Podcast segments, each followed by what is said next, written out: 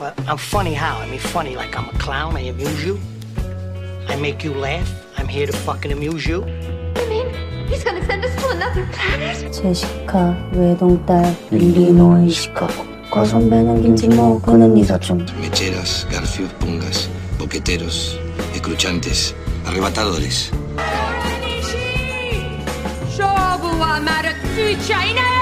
El veterinario le dice, no es un perro, señora, es una rata africana.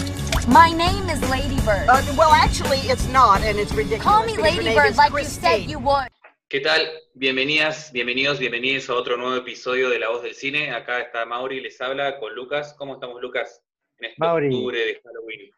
Este octubre de Halloween, muy bien, la verdad, muy bien. He visto varias pelis. Eh, acá en, en una noticia que me enteré hoy, en la provincia al lado, o sea, Río Negro, abrieron un, un autocine. Pero, pero el gobernador no nos deja, no nos deja salir de la provincia, así que va a quedar para, para los del otro lado nomás. Encima está acá nomás, es un pueblito eh, que queda a 30 kilómetros de acá de Neuquén, quizás menos, creo que menos, 20, 20 kilómetros debe ser. Y, y bueno, van a dar Kill Bill, muy buena peli. Uh, Kill qué 1, lindo, qué lindo arrancar así. ¿Qué pueblito? A ver, capaz que alguno escuche. este eh, tema. Fernan- Fernández Oro, Fernández Oro. sí, sí, sí. Me sí. suena, me suena estar en mi camino de San Martín de los Andes a Córdoba a mis vacaciones. Sí, sí, sí, probablemente. Es ahí al lado de Cipoletti. Sí, también Cipoletti. Y Mirá vos, qué bien, qué bien eso. Y vos todavía seguís esperando que supuestamente se aprobó en Neuquén hacer lo mismo, pero no hay autocines. claro, el gobernador dijo, se permiten los autocines, pero no tenemos autocines, así que, bueno, nada. Qué sé yo. Ahí va. Pero, pero bueno, contento, la verdad me, igual me dio como cierta esperanza porque que, que pase en Kill Bill y que pase en otra película que se llama La cabaña del terror, Cabin in the Woods, que es una, gran película de terror, mezcla un poco de comedia, película del 2011, y me gustó porque están metiendo pelis interesantes, digamos, ¿no?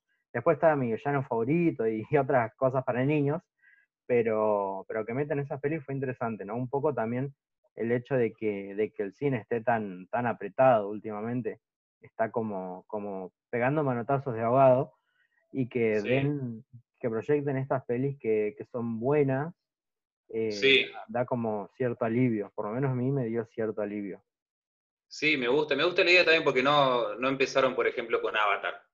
Viste, como para ponerte una peli así, Avatar o Star Wars, con todo mi amor que le tengo a Star Wars. Eh, pero es, es una buena idea arrancar con esas pelis. Sí, sí. Mi villano Sí, favorito, me encanta, yo soy muy fanático de las películas animadas y creo que es una de las mejores mi villano favorito de los últimos años en Mm. películas animadas. Tiene un muy buen humor. Eh, así que fueron unas buenas elecciones para iniciar. Y bueno, obviamente tenía que meter terror porque qué buena experiencia y encima también en la época que se está haciendo, octubre, Halloween. Claro. Y, sale mil pesos para cuatro personas. O sea, el mismo auto, un auto, mil pesos y máximo cuatro personas. Y es baratísimo. Una entrada al cine estaba saliendo 400, 500 pesos. Uy, sí, te la debo. Yo dejé ir al cine cuando me, cuando me gasté mil pesos por invitar a mi hermano, no me acuerdo qué película fuimos a ver el año pasado. Fuimos con los tres a ver una película, ya no me acuerdo, boludo. Y me gasté la vida.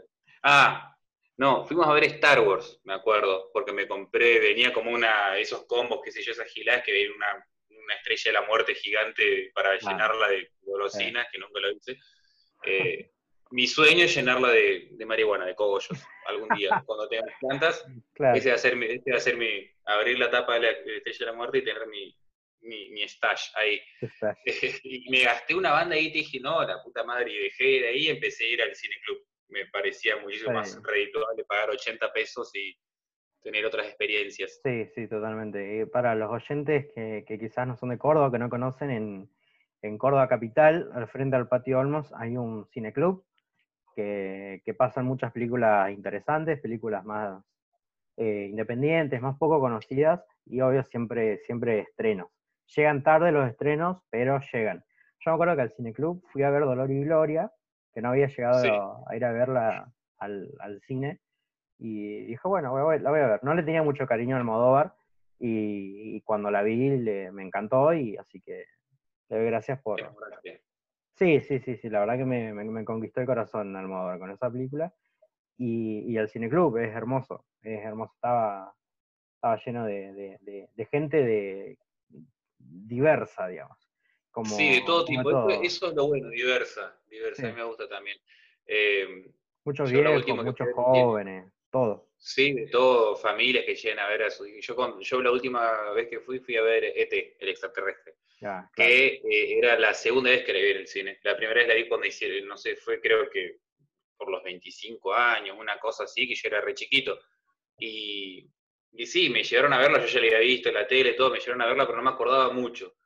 Y la experiencia que tuve fue muy linda. Era, te lo juro que como si lo hubiese visto por primera vez, me sentía como si estaba yendo al cine en los 80 a ver esa película y, y habían padres con sus hijos pequeños llevándolos a ver gente de sus 40 y largos llevando a hijos pequeños o preadolescentes a ver esa película, eh, muy bueno. Y desde mi punto de vista hacen algo muy lindo que es eh, ninguna película doblada, toda en su idioma original. que claro. Yo, para mí, es palabra santa que sea en su idioma original, por más que sea en chechenio o boludo. y sí, sí, sí. Qué hermoso, qué hermoso ET. Y, y bueno, qué lindo que, que- que los padres puedan llevar a sus hijos a ver estas películas, ¿no? Porque Sí, hoy, hoy como en cartelera es películas para, para niños, parecen, no sé, como muchas boludeces, digamos, que, que está bien que sean para niños, pero ET es mucho, tiene, es mucho más rica en, en contenido y mucho más rica en, en mensajes, si quiere, si se quiere decir. Sí, sí. Claro, por más que sea una película eh, blockbuster, eh, tiene un espectro muy amplio en, en los sentimientos y en, en el mensaje que te quiere, que te quiere meter, ¿no? Es, es mucho más. Eh, bueno, es- son los típicos mensajes que mete Steven Spielberg en sus películas, Claro. lo general, pero eh, es, es muy lindo, es muy lindo. Bueno, no- nos desviamos un poco del tema de. Javier Morando, lo No. que es el cine y y el ex- la extrañitis que le tenemos, ¿no? Sí, no, pará, yo quería contar algo que, que, que tuve mucha suerte, que en 2019, el año pasado, eh, a mediados de, de julio, junio, tuve la oportunidad de ver Goodfellas en el cine. Eh, Qué en- bien, qué bien. Igual, igual fue en el Cinemark, en el comercial de, de- del Patio Olmos, me sorprendió, Sí. dije, ¿qué? Goodfellas, acá. Y cada tanto meten como clásicos en, en ese cine. Y no había nadie. Sí justo, sí, justo creo que el año pasado empezaron con eso, con una vez al mes o una película a la semana que sea un clásico, empezaron con eso. Claro, pero creo que Me acuerdo. era una vez cada tanto, porque después de ver Goodfellas no vi ni que, que pongan en cartelera ninguna otra película así clásica. Y fue una re experiencia, porque Goodfellas es una de mis películas favoritas de todos los tiempos, una de las películas que me hizo amar eh, el cine y las películas. Y verla ahí, eh, realmente éramos muy pocas personas, éramos 10 personas, ponele, en, el, en la sala, y era una sola proyección. Ah, pero no, fue una experiencia, una locura, una locura hermosa. hermosa. Y yo me perdí la que vos fuiste al Cine Club Municipal a ver de, de Rocky Horror Picture Show. Sí, Eso sí estuvo buena. Esa Sí. fue también, eso fue para octubre, para esta, para esta altura, ya un año, boludo. claro, sí, sí, sí. Yo no me acuerdo si fue el 31 o fue por esa fecha, pero eso también fue una, Sí. una gran experiencia. Así que bueno, en- entramos nomás con, con el tema. Entramos con el tema de lo que es eh, este especial que dijimos que íbamos a arrancar en el capítulo anterior de, de, Halloween, hablando un poquito de, de esta, esta rama de películas, ¿no? El terror, que creo que, como dijimos, eh, está teniendo una, un renacimiento, ¿no? Creo que, que está, teniendo, apareciendo cosas muy copadas. Eh, se le está buscando una vuelta, de, una vuelta de tuerca muy buena y muy, muy interesante, ¿no? Y bueno, lo que estábamos hablando antes de iniciar el, la peli- el- a grabar, que me, tiene que ver más con el tema de que ya no nos asustamos con las cosas que nos asustábamos antes. ¿no? En- Entonces se busca desde otro punto de vista asustarnos, se, se hacen más elaborados, los guiones son muchísimo mejores, más trabajados, para que eh, no sea solamente visual, ¿no? sino que también te, te, ataque te ataque en la parte de la historia.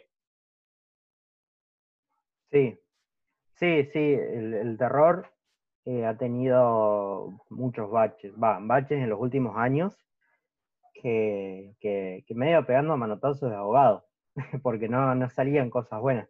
Bueno, el 2000, 2010 eh, fue como un pozo, digamos. Pero, pero, pero creo que, que están saliendo cosas interesantes. Hay muchos directores que, que están medio resurgiendo, que, que están empezando a hacer otro, otro tipo de terror, si se quiere. Si bien siempre hay una conexión con el terror anterior, ahora lo que hablas vos, Mauri, esto de, de buscar eh, nuevas formas de comunicar los miedos y de comunicar eh, historias de, terror. Que hablando un poco también de, qué es el terror en sí, que es una pregunta que es como difícil de responder. Viste, uno sabe cuándo una película es de terror, pero es como difícil responder por qué es de terror esa película. Claro. ¿A qué, ¿A qué, te lleva, no? ¿Qué, ¿Qué, sentimiento tenés que sentir, no? ¿Qué, ¿Qué, te tiene que pasar para que digas es de terror? Porque podés ver una película de, de suspenso y sentir miedo. Sí. ¿no? Es, es, depende, es, es, susceptible, pero al mismo tiempo es decir, eh, que buscar un miedo general, por así decirlo. Sí, el tema, el tema del miedo es que el miedo es subjetivo. Esto lo hablamos en uno de los primeros episodios que a todos nos va a generar miedo de distintas cosas. Entonces una película quizás no puede pretender generarle miedo a todo el mundo. Eh, entonces como que, como que queda ahí. Yo creo que el, terror, el género, un poco muestra la lucha entre el bien y el mal, si se quiere. Eh, sí esta, esta lucha que, que, el mal se representa en distintas formas y el bien también se va a ir representando en distintas formas. Muchas veces el bien va a ser nuestro protagonista, pero también el terror pone en duda qué es lo que está bien y qué es lo que está mal. Es un género súper transgresor en ese sentido, porque como hablamos en The Witch, en el análisis que hicimos de The Witch, eh, como que eh, abre el debate sobre qué es lo que está bien y qué es lo que está mal. O sea, cuál es el bien y cuál es el mal uno claro. piensa que son las brujas, son el mal, pero analizando la peli, quizás como hicimos nosotros, podemos llegar a la conclusión que tal vez el mal era la familia hiperreligiosa y no las brujas. Eh, claro, ¿no? Es, esa susceptibilidad, eh, esa, esa demostración que te dice que, que, te pone en pensamiento de qué es lo que está bien y qué es lo que está mal, en cuál es la luz, cuál es la oscuridad, ¿no? E, es, es, muy interesante cómo, cómo, lo están reivindicando últimamente en los últimos 10 años. Eh, han habido muchos baches. Cuando estabas hablando del bache del 2010, yo recuerdo La Casa de la Cera, creo, que era La Casa de Cera, una película malísima me pareció. Encima eh, me la hicieron ver. Yo siempre fui, últimamente estoy entrando ahora en el que es el cine de terror, pero antes era más de, ver eh, películas porque me hacían ver películas de terror siempre juntadas con amigos, con amigas, y me hicieron ver esa película y fue, fue un desastre, aburridísimo, mal, con la pésima, malísima actuación de Paris Hilton, que bueno, la mina estaba de moda con su reality show y su película porno y qué sé yo. Entonces como que eh, después de eso empezaron a, a, a reivindicarse de, de, ciertas maneras, fueron apareciendo paso a paso ciertas cosas, ciertos... Eh, eh, diferentes, porque hay subgéneros ¿no? en el terror y ciertos subgéneros que habían sido olvidados los empezaron a traer de nuevo con esas vueltas de tuerca que estamos empezando a ver hoy en día nuevamente. Sí, también eh, yo la casa de cera no la vi, así que no, no puedo opinar, pero, pero también yo creo que el hecho de, de, del cine en general, esto de, la, de las compañías apoderándose de estos monopolios que, que van apareciendo, eh, un poco destruyen el terror. El terror siempre fue un género menor en cuanto a, a, a taquilla, en cuanto a popularidad, en cuanto a, a visión de, la, de, los productores, por su, por, por, por su, su, alto grado de, de, trans, de transgresoridad, no sé si es una palabra, pero su capacidad de, de transgredir estos límites de formas terribles, eh, de, formas muy, muy fuertes y que, que, chocan, digamos, a la sociedad. A la sociedad siempre le ha costado y el terror siempre ha estado muy adelante de, de, de- todo, con esta visión que tiene sobre el mundo. Y también eh, hoy en día está mal visto, bueno, quizás siempre estuvo mal visto, pero hay como un- un- una, una mano más fuerte que impide que se haga terror como se hacía antes, con, con esa desprolijidad que hablábamos en el episodio pasado, con esa suciedad de los, de, de los planos, con esa, toda esa sangre, todo ese gore. Hoy es como que mm, se perdió todo eso. Se perdió, Sí. se perdió. eh, hay películas que en slashers de ahora que no te muestran los asesinatos. Un slasher no puede no mostrarte un asesinato porque es un slasher, ¿viste? Como para cumplir con, con el PG-13, dicen, bueno, no mostramos esto, así puede ir más gente a ver la película. Y, pierde calidad, pierde calidad. Claro, pierde muchas cosas, pierde muchas cosas en el medio. Vos tenés, eh, creo que la, de los últimos años, la última gran película eh, que, que fue así muy mainstream, que las productoras eh, la llevaron, fue It, la del payaso, la 1, de este argentino Muschietti, creo que es el apellido. Eh, justo le estaba contando a Lucas que eh, hace dos días vi It 2 eh, It 1 me pareció una buena peli, me pareció dentro de todo una, una buena peli. Sí, está, estaba hecha eso, PG-13, porque eran con adolescentes, mo- mostraban su intensidad, está bien lograda, pero después la 2 la vi y me horrible, como intentar reivindicar eso de, de- recaudar más guita y hacerla más, eh, más apta para todo público, entre comillas, cuando decís todo público, decís...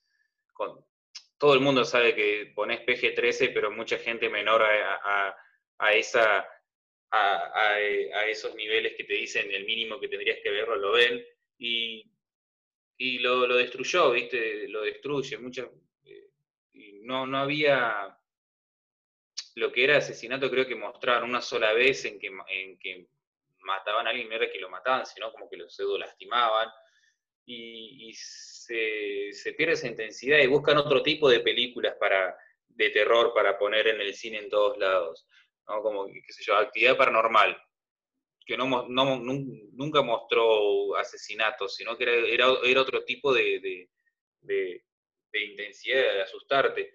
Y la, como lo que decía vos anteriormente en el tema de qué es lo que llevan la- las productoras al, cine para que la gente sienta eh, sienta algo intenso, por así decirlo, se tiran por el lado más del drama, ¿no? Eh, de- del drama más pseudo realista, de, bueno, esto es una peli vieja ya, la lista de Schindler, por así decirlo, o eh, buscan otro tipo de, de- de sentimiento, no buscan el, el miedo en eso cuando, te, cuando quieren hacerte sentir cosas fuertes, te ponen esta A Marriage Story, esta película que salió el año pasado, creo, sí, de, de Netflix, que fue un, un drama, un drama, ¿no? Un drama de una pareja que se está separando y todas las cuestiones y toda la, la intensidad que lleva en que se siguen amando pero no van más de la mano, y es como que buscan ese lado, no buscan más el, el- terror ya eh, e- está perdido desde que empezaron a aparecer las grandes cadenas de cines, sus Hoyts, sus IMAX, su todo eso. Sí, sí, y siguen, incluso es súper contradictorio porque siguen lucrando con, con las grandes cadenas, porque el año pasado salió Halloween, salió eh, Chucky de nuevo, y no, no las vi, así que no quiero opinar mucho sobre las películas, pero es como, es como raro porque lo tienen a Carpenter y no lo, no lo, no le dan plata para que haga películas a Carpenter. Carpenter hizo Halloween, la original, entonces es, es como, es como raro ese, en ese sentido. Como quizás buscan directores que sean más, más, que, más comerciales y que cumplan más, digamos. de- entonces, nada, es, una lástima. Y Carpenter, para hablar un poco de Carpenter y de nuevo con, con el cine, con la idea del cine, que del cine de terror tan transgresor, Carpenter fue un, loco que, que- que en sus películas hacía críticas sociales todo el tiempo. esto de, criticar al colonialismo, de criticar al, consumismo, a, los medios de comunicación, a, la política, de, criticar el sistema todo el tiempo. En todas sus películas se ve esto. Y uno plantear eh, lo de qué es, qué es el bien y qué es el mal. en The Fog, La Niebla, de Carpenter, él plantea un poco esto y la película habla sobre el colonialismo, o sea, son unos locos que, fueron, que es un pueblo construido arriba de, un cementerio, de, gente que fue asesinada, que se levantan y vuelven a buscar venganza, y vos te quedas ahí como, bueno, pero ¿quiénes eran, quiénes, quiénes eran los malos? Ellos no tenían un, o sea, la, motivación de los asesinos era una, una motivación justificada en definitiva. Claro, ¿no? Te hace bordear tus límites de la moral, o sea, si te pasás de la línea de tu moral armada o no, o sea, las leyes morales no escritas. Sí, sí, sí, totalmente. Y hablar con, de, la película más conocida de él, que es Halloween, eh, es una película que, habla sobre el patriarcado, si se quiere. Es un tipo que, que asesinó a su hermana, y que está por ahí matando chicas y que acosa a una piba que es Jamie Lee Curtis y, no va a parar hasta matarla, digamos. Y eso tiene un montón Halloween que, que, bueno, no la veo hace un tiempo, así que no quiero hablar mucho de la peli, pero en general, digamos, habla muchas cosas más que no puedo explayarme tanto ahora, pero, pero digamos, es una película del 80. También, bueno, el otro día vi Shivers, una de las primeras películas de Cronenberg, y es una película que habla sobre las enfermedades de transmisión sexual y sobre también el machismo, sobre los hombres violadores. Entonces, estamos hablando de 1975. Viste un poco. es algo súper. Que, no quiero decir adelantado a su época, porque me parece que, que no es esa la expresión, pero como que el terror siempre estuvo quizás adelantado a los demás géneros quizás eso... Claro, ¿no? aprovechando, aprovechando esa parte, esa cuestión de, del de eh, no ser visto por todo el mundo, tener ese tabú que, le, tiene la mayoría del público, de la audiencia, aprovechando ese lado y diciendo, bueno, ¿sabes qué? Sabemos que no somos para todos, entonces vamos a empezar a hablar, hablemos de cosas que no son para todos. Entonces, como que eh, tienen esa posibilidad de son como los precursores del cine independiente de sus años siguientes, ¿no? De, darle esas libertades de decirle, habla de lo que quieras, total, vos no lo haces para que te vea mucha gente, y si lo estás haciendo para que te vea mucha gente, anda a hacer películas eh, blockbuster, anda a hacer una, película de mafiosos sin, eh, eh, sin sacar de, de coso, ¿no? De, sin desprestigiar a, a, Scorsese y a todos, a De Palma y a todos los que hicieron grandes películas de mafiosos y que a mí me encantan, eh, pero en el sentido de ese, eh, si lo vamos a hacer, hagámosla bien, y aprovechemos que, no es para todos y, empecemos a hablar de cosas que nos, que nos molestan, que eh, cosas que están sucediendo y que nadie está poniendo, nadie lo está poniendo a la luz, ¿no? Y nosotros desde nuestro gore te tiramos un mensaje en el medio. Claro, claro, claro, claro. Eh, sí, es, eso. Y hay películas que lo han logrado muy bien y hay otras películas que no, obviamente. Siempre hay alguna que, quizás queda a mitad de camino. Y por ahí también el, género se ha ido perdiendo de alguna manera por estas malas lecturas de, películas anteriores. Es como, bueno, a Halloween le fue bien. Halloween es un slasher, hagamos un slasher. y, va, a una productora y hace un slasher y sale mal porque no sabes, no entendiste la película, no entendiste Halloween, no entendiste, no sé, eh, Freddy Krueger o mm, etcétera, o no sé, El Exorcista, y van y quieren hacer algo parecido, bueno, si hacemos una película así, más o menos, no, no, es mucho más complejo que eso. Claro, eh, te sacan Chucky, ¿no? Por, eh, en los 90 te, te, meten Chucky en el medio y vos, decís, sí, es un slasher que yo, pero es solamente eso. No, no, no tiene, es gente eh, escapando de, este muñeco maldito. Y nada más que eso, no tiene otro mensaje, no, no, tiene. No es que eh, nos ponemos snob en la cuestión de decir, che, no, mirá, todas las películas tienen que tener un remensaje, tienen que tener un mensaje oculto, el, submensaje con sus leyendas y sus. Eh, sus, sus, sus easter eggs, como se dice, ¿no? sus cosas escondidas para hacerte... No, no decimos eso, pero sí eh, lo que decís vos, el, no entender el, género, gente que viene de afuera eh, eh, a, meterse en el género, productores que capaz que hicieron Mira quién habla ahora, de la de los bebés que hablaban, ¿viste? Con John Travolta, de repente dicen, no, no, ¿sabes qué? Halloween hizo un montón de guita hace 20 años, así que hagamos una parecida a esa. Y por querer meter plata en el medio, o sea, ganar plata en el medio, te sacan estas cosas, ¿no? Y, em, destruyen el mensaje y hacen lo que sucedió durante un periodo, creo que de 20 años, 15, 20 años, eh, creo que desde los 90 hasta el pasado de los 2000, antes del 2010, eh, fue un, gran bajón de, eh, en la mayoría, ¿no? De lo que es, eh, fue el cine de terror.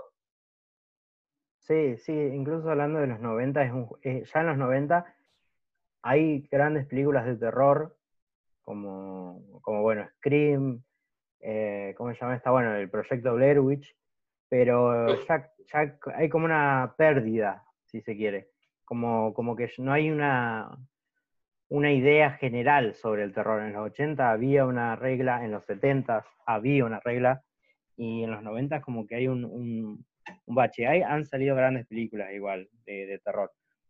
Eh, porque sí. Carpenter hizo In the Mouth of Madness, que, que un poco también quizás marca un poco ya el futuro del terror, que, tiene que ver mucho más con, esto psicológico, digamos. In the Mouth of Madness eh, eh, es sumamente, bueno, psicológico, digamos. juega mucho con lo que está pasando y con lo que no está pasando. Entonces, como que te deja ahí, uh, gran película In the Mouth of Madness. In the Mouth of Madness. Y, bueno, ya si si querés ya ir adentrando un poco más al cine de terror más actual, em, hay, bastantes ramas igual. Ya por fines de, bueno, principios de los 2010 empieza a salir El Conjuro, eh, sale Insidious, que también es una gran película, sale, em, bueno, eh, empezando por ahí, ¿no?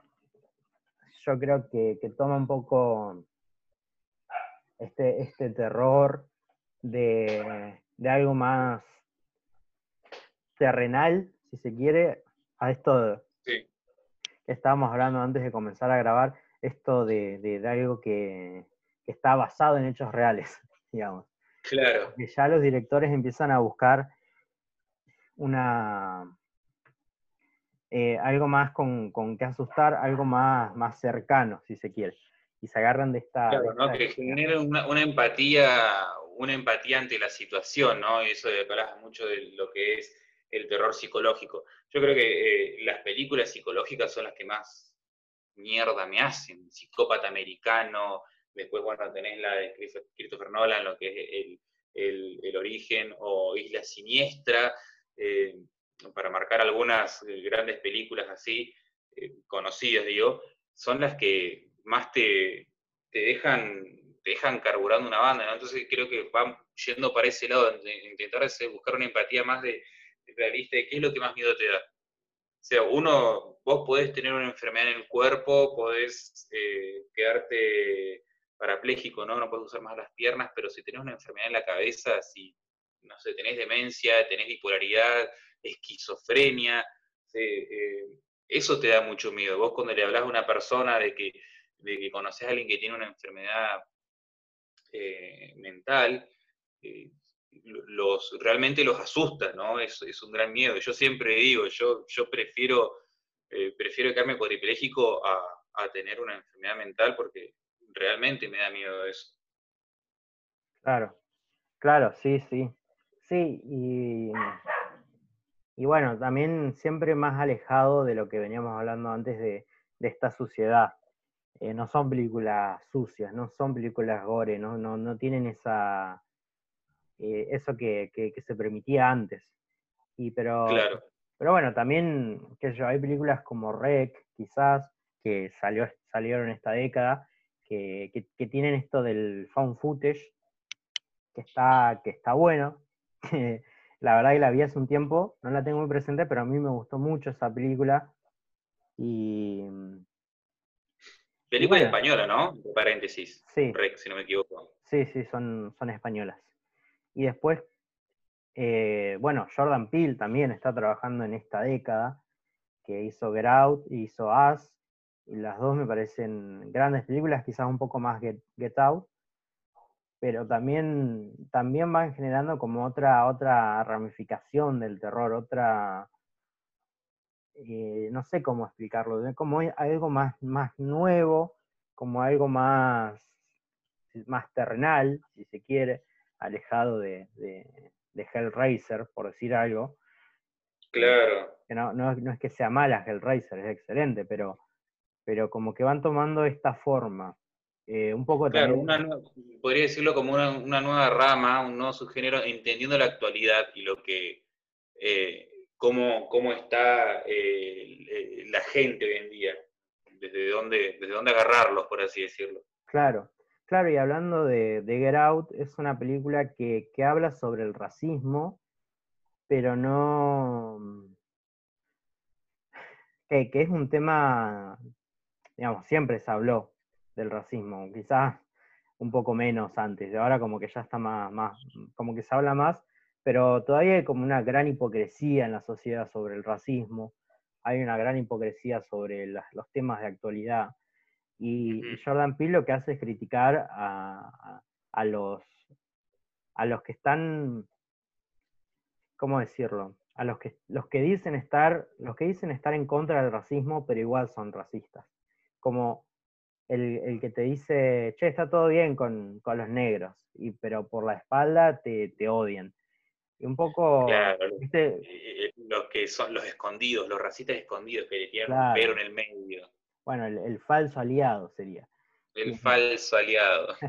El aliado en sí creo que se podría decir. Claro, sí, sí, sí, el aliado que no, no, yo soy, yo, yo estoy a favor de esto, estoy a, a favor de, de lo otro, respeto a tal minoría, pero por la espalda son unos giles de mierda. Y un Sí. poco también recalca que los peores son esos que se hacen los buenos, los que todo el tiempo se están rescatando, no, no, yo no soy malo, y bueno, y, y en Get Out se nota, se, se nota mucho esto, digamos, hay una gran falsedad en los personajes en Get Out, y el que es racista en serio en Get Out no, no, no hace nada más que, no sé, juzgar al negro por, por, por, por, manejar, digamos. Y, y que está mal también, obvio que está mal, no digo que no, pero Sí. los que van a terminar queriendo matar al, al personaje, al negro, son los que dicen no ser racistas. Entonces, bueno, La hipocresía, ¿no? La hipocresía, como hablamos hace un ratito de la hipocresía de los productores en intentar hacer películas de terror, tratando de sacar las bases eh, hechas por Halloween y toda esa, y después te meten, sí. te meten estas cosas en el medio, ¿no? La, la hipocresía que hay en todos lados. Sí, después un poco. Y, y también es muy, muy raro porque hay muchos directores de terror que terminan haciendo películas super blockbusters. Y es como que los llevan a eso. O sea, James Wan hizo El Conjuro, hizo Insidious, que son dos grandes películas. Insidious 2 también la dirigió él, y no sé si El Conjuro 2 la dirigió él, me parece que sí. Pero después lo mandaron a hacer Rápido y Furioso 7 y Aquaman. No tiene nada que ver con el género. Bueno, eh, Andy Muschietti, el de, el de It, este chico el argentino, yo me Mm. enteré hace poco que es el nuevo director de la nueva película de, de Flash. Ah, O sea, la nueva película de Flash va a ser Claro. dirigida por él. Y voy a decir, eh, eh, eh, sí, capaz que te salga bien, qué sé yo, pero claro. al mismo tiempo no. Y, lo van, y me hiciste acordar este, por ejemplo, Guillermo del Toro, que él empezó en toda esa gran movida de lo que era el cine clase B y todo el gore, y de repente terminó lo sigue, lo sigue teniendo, ¿no? Sigue tratando de meter en sus películas. El otro día vi Hellboy, no la última que salió, sino la del 2008, creo que es 2008-2006, que está muy buena desde mi punto de vista, está buena, no sé por qué no fue bien recibido por la gente, Hellboy. Pero le, mete esa cosa, sigue metiendo sus, sus inicios en el medio, pero se fue yendo para, para otros lados, como Peter Jackson también. Claro, sí. Sí, bueno, pasaba esto, digamos, antes, con Sam Raimi, que, que dirigió Evil Dead, eh, toda la saga de Evil Dead y terminó dirigiendo Spider-Man, que Spider-Man igual me gusta mucho, digamos, pero la, la Spider-Man de Sam Raimi me gusta, pero... Sí, claro. Pero, pero bueno, no sé, pero es, es como una rápido, furioso, qué sé yo. Sí. No, no, está mal, o sea, no, no, no, lo estamos criticando, sino es como que decir, em, qué sé yo, es como que sos, estás, sos la típica frase, sapo de otro pozo. Porque eh, vos estuviste hablando de Jordan Peele, y hayamos hablado anteriormente, en el capítulo anterior, que Jordan Peele empezó en el, en el mundo de la comedia, del humor, del stand-up, de Matt TV. nada, nada, nada, que ver a lo que venía haciendo y de repente te saca estos peliculones que te quedas de cara. O, como el chico este de Office, que no me acuerdo ahora el nombre, que hizo a Silent, de Silent Place, creo que es, a Quiet Place, perdón, eh, que también, Krasinski. Sale el tipo, bueno, escritor, obviamente, y, sale, yo creo que cuando es, desde mi punto de vista, ¿no? yo le tengo mucho respeto al humor porque creo que es uno de, las, de los géneros, o el género más difícil para mí. Eh, eh, cuando salís desde ese mundo, eh, podés hacer, no es para clasificar y decir que los comediantes son mejores, ¿no? Porque te puedo te puedo nombrar un millón y medio de comediantes que son cualquier cosa, que intentaron incursionarse en otros lados y no, gracias. Pero como que tienen un punto de vista diferente, ¿no? Porque el humor tiene mucha, tiene mucha oscuridad de fondo, ¿no? Mucha gente utilizó el humor como mecanismo de defensa, entonces hay, hay, hay mucha intensidad y oscuridad de fondo que los puede hacer lograr llegar a hacer muy buenos dramas, muy buenos thrillers, eh, muy buenas películas de terror, ya sea desde un punto de vista como director o como actores y actrices que tenés un montón. Adam Sandler cuando quiere te saca una muy buena película dramática o de, suspenso. Eh, Jim Carrey lo que ha hecho, tenés, ¿no? Como esas, esas cuestiones y salen desde su punto de, del terror, de, su vida. Muchos son, muchos nacieron, anoche justo estaba viendo un, eh, un nuevo programa que está en Netflix, que ahora no me acuerdo el nombre, que mientras tanto que estoy hablando con ustedes lo voy a, lo voy a buscar, porque eh, es de un comediante que también empieza con K el apellido, que hace como un retiro espiritual y se va a una cabaña en medio de la nada y se invita a muchos comediantes a hablar con él, a hablar de la vida, a hablar de si pueden separar lo que es el humor de, de, la vida real, ¿no? Y en un capítulo ah, eh, eh, tratan lo que es el eh, Berg Kreischer, una cosa así, disculpen por el, tiene un nombre, apellido, un apellido raro. y, hablaba de lo que era, cómo utilizaron muchos como mecanismo de defensa el humor ante, situaciones muy oscuras de su vida. Uno tenía un padre que entraba y salía de la cárcel todo el tiempo por cosas re otro tenía un padre que lo recagaba a palos porque caía con un 9 a su casa. Eh, entonces como que es un mecanismo de defensa eh, eh, el humor, pero viene de un lugar muy oscuro. Sí, sí, sin dudas. la comedia y el terror son dos géneros, hablando específicamente de cine, que, son muy difíciles de realizar, porque necesitas, necesitas un control cinematográfico para hacer una buena comedia o hacer un buen, una buena película de terror. Que eso quizás en un drama, que es el género que más se valora, no digo que el terror y la comedia sean géneros mejores, ni a palo. Eh, hay dramas que son excelentes, hay películas de terror que son excelentes y, comedia que son excelentes. Pero hablando de, de quizás la realización de, uno como director puede hacer un drama y eh, tener la suerte de tener buenos actores, de, de tener un buen guion y salirse medio con la suya.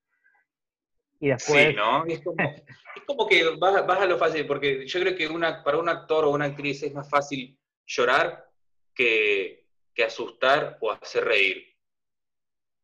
sí, El, sí, sí, el sí, sí. de eso.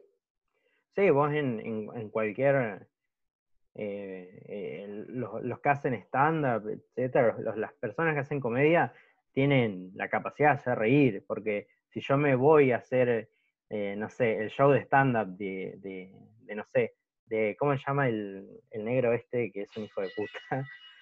Eh, Dave Dave Chappelle. Chappelle. Si yo voy a hacer el stand-up, el show de stand-up de Dave Chappelle, me va a salir como el orto, porque no sé, no soy comediante.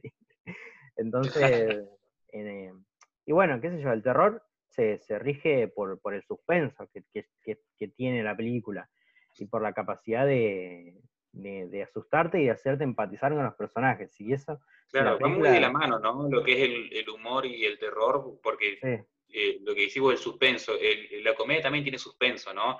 Y es lo que es el tiempo, sí. medir el tiempo. Así que va, mira, va muy de la mano, es muy interesante la, la conclusión Sí. que estamos sacando. Sí, sí, sí, totalmente. Y, y como yo entiendo el suspenso, es algo que el espectador sabe que el, que el personaje de la película no sabe. O sea, el espectador sabe, vos estás viendo el, asesino atrás de la chica, y la chica todavía no sabe que él está ahí. Digamos, eso es como el, el suspenso, si se quiere, ¿no? Y, y también en la comedia necesitas del montaje, sí o sí, para hacer reír. Eh, necesitas de- de- de- de una buena dirección, una buena dirección de actores para poder lograr eh, el chiste también, ¿no? Entonces sí, sí, yo creo que van, van de la mano, sin dudas. Sí, sí, sí, sí, la- eh, eh, el suspenso, porque cuando el suspenso es muy corto en una película de terror, es como que no te da tiempo de nada, y cuando es muy largo, ya se te pasaron todas las emociones que estabas sintiendo en el momento, y pasa lo mismo también en, en una, en una película de comedia o en, una- en un stand-up, lo que sea, es cómo te van llevando con la historia, y vos vas sabiendo lo que le va a pasar, ¿no? Eh, eh, lo que le está por pasar, pero lo que te va contando en el medio te va preparando, te va generando esos suspenso, esa, esa espera, esa expectativa a, a la parte final del chiste que es lo que te hace reír. Claro, Y es, es el tiempo, saben medir los tiempos. Eh, y son, son, son los únicos que tienen que jugar con eso, porque lo que es acción es vamos los tiros, y lo que es el drama es vamos a, a lo que pasó esto y, y listo, otra cosa, es como tirar la carne asador de uno claro. es el suspenso y lo que es el terror y de la comedia es como que primero te muestran el corte de carne, lo salan, lo llenan de especies y qué sé yo, y te- es como una preparación a, a Sí. tirar la carne al asador. Sí, sí, el tema es que el, terror, si no está bien hecho, no genera nada, digamos. Y, y, y un drama, por ahí te puede gustar la historia, te puede interesar los personajes, etcétera, y no te importa cómo esté filmada, porque, porque te, te, te, está copando la historia, y eso está muy bien también. Pero, pero no es por desmerecer a los directores de drama, para nada, eh, ni directores de otros géneros. Eh, como dije hace un rato, ningún género es mejor que otro, pero bueno, todos los géneros son característicos y tienen distintas, distintas cosas. Y por ahí, volviendo un poco a Jordan Peele, quería hablar también de un director que es Lee Wanell, que dirigió El Hombre Invisible este año, o sea que se estrenó este año, que a mí la verdad me gustó mucho la película, no había visto nada de él, y, me gustó mucho y me parece que él puede ser un director ya medio, medio futuro, como espe- esperar a que, qué va a ser mm, va a ser el remake de una de las películas de Carpenter, que es Escape de, de Los Ángeles, si no me equivoco. Así que es como una gran, un gran desafío para él y a ver qué, puede llegar a ser. A mí el hombre, ugh, otra vez. El hombre invisible me parece que, puede lograr mucho y va de la mano con Jordan Peele por esto de hablar sobre temas interesantes, sobre temas complejos, si se quiere, sobre temas de actualidad que no, sin tirarte en la cara. El hombre invisible es una película que habla sobre un tipo también que, que, que, que es un que es un acosador, que es un violento de mierda, y, y así va, ¿no? así que, Claro. que nada, también. Y vos cuando siempre decís cuando eras chico te decían qué superpoder querés, creo que la mitad estaba dividido en volar y en ser invisible. Y cuando le preguntabas al que quería ser invisible qué quería hacer, si iba para ese lado, ¿no? Del acoso, entrar Sí. al baño de mujeres, Sí, sí. eh, viste, siempre se iba para ese lado. Ahí te- creo que de chiquito, si te das cuenta, el que decía invisible, ya te das cuenta que eh, podría ser un pseudo acosador machista hoy en día. Claro, sí, sí, igual también, que yo, hemos, hemos cambiado mucho como, como, como sociedad. Yo creo que hemos abierto mucho los ojos, ¿no? Así que capaz que, que, bu- que bueno. Que vamos, vamos por ahí. Vamos, sí, vamos- vamos, vamos yendo, ¿no? Yo, a vos, ¿qué, qué películas nos nombrarías a nosotros para que, para que los- la gente que nos escucha, ¿no? Y bueno, para mí también, porque yo siempre tomo nota, eh, son tus películas que ves o tus películas características de terror que, que no es que no puedes vivir sin ellas, pero que las revés, Claro. Eh, la cabeza. bancame cinco segundos que te armo una lista. Ah, bien, bien, bien. Tenés, tenés que armar la lista ahí, perfecto. Me parece perfecto. Está bien, Listo, está bien, ya está bien. ya está, Son ya, preguntas difíciles, ¿no? Son preguntas difíciles. la armé. Sí. No lo teníamos preparado, para nada. No, no, no, no, No. Acá es todo sin editar, gente. Acá es todo sin sí, editar. sí. No hay magia de nada acá. Bueno, yo me. Bueno, un poco eh, agarré cinco películas que más o menos cada una representa el terror que me, que me gusta a mí. Em, como las distintas ramas y subgéneros que se pueden encontrar en el terror o las distintas cosas que eh, más mm, características de- del terror. Y quiero empezar con una película que me costó mucho elegir slasher, que bueno, esta voy a elegir un slasher, porque muchas slashers que he encontrado ahí en internet no las, no las encuentro para verlas, o se ven en muy mala calidad en 240 o, o no se encuentran. Y no Claro. no, querer En tampoco... para la gente que no sabe lo que es slasher, ¿qué podrías decir de lo que sería ese subgénero? Para que los en- en- entren en sintonía. Bueno, un slasher es una película sobre, sobre un asesino que va matando gente, básicamente. Creo que esa es la definición más, más clara de- del slasher, ¿no? Es un tipo con, por lo general, un cuchillo o algo que corta, porque slasher viene de cortar, que, que, que va a ir asesinando gente y va a tener su motivo o no, pero eh, por lo general tiene cierto motivo y, y va a ir asesinando quizás uno por uno. Y por lo general tienen como o mucha fuerza o algún superpoder, como en Halloween, Michael Myers es un chabón que es invencible prácticamente. Freddy Krueger te mata en tus sueños, digamos, es algo casi impensado. Y bueno, Chucky es un slasher también, es un, es un muñeco, digamos, como estas cosas.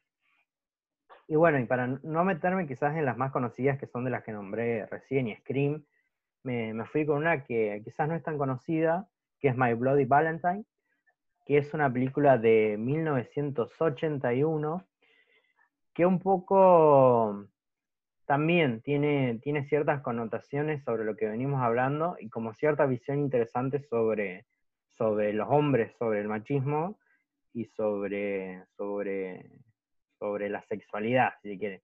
Y también el, el antagonista tiene su motivo que, está muy bien pensado, digamos. Eh, no quiero, no, no quiero hablar mucho, pero al principio de la película cuentan un poco que es un tipo que trabaja en una mina, están en un pueblo, y este tipo trabaja en una mina con otros compañeros, y los que tenían que supervisar la, la mina se fueron a una fiesta de eh, San Valentín, y los dejaron ahí encerrados, y medio que se colapsó todo, y algunos murieron, y este quedó vivo y salió a matar gente, digamos. Y decía que, que no, y el mensaje era, no hagan más fiestas de San Valentín porque voy a ir a matarlos a todos. Y en este año, 20 años después, organizan la fiesta de San Valentín. Y bueno, va a ir pasando, va a ir como apareciendo este personaje. No quiero hablar más para no tirar ningún spoiler, pero, pero bueno, va un poco, va un poco por ahí la peli. Me, me gustó, mm, no me pareció comparable con las que nombré antes quizás, pero me pareció como una propuesta interesante. Esto de juega mucho, obviamente, con el tema de los corazones, es un símbolo que se repite y se revaloriza todo el tiempo, que las escenas de, los asesinatos están muy bien hechas, tienen mucho suspenso, de lo que hablábamos recién. Y, bueno, nada, no, no sé si tengo más, más para hablar. Eh, se hizo un remake, me parece, hace poco, pero no tengo idea. Así que vean la del 81. Si, si les interesa, vean la del 81. Bueno. ¿Vos, Mauri, qué, qué onda?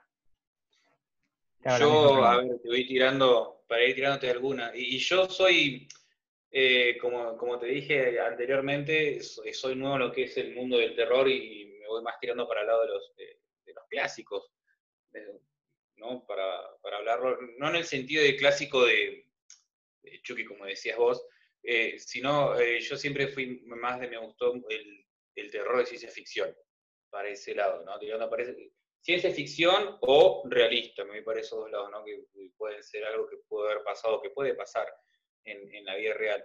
Yo, eh, por ejemplo, uno de que lo que, lo que puede ser eh, algo de lo que, eh, que me, marcó mucho en el sentido de, de el amor que le tuve, que lo vi en la, misma época eh, que vi eh, Star Wars, fue Alien, el octavo pasajero, ¿no?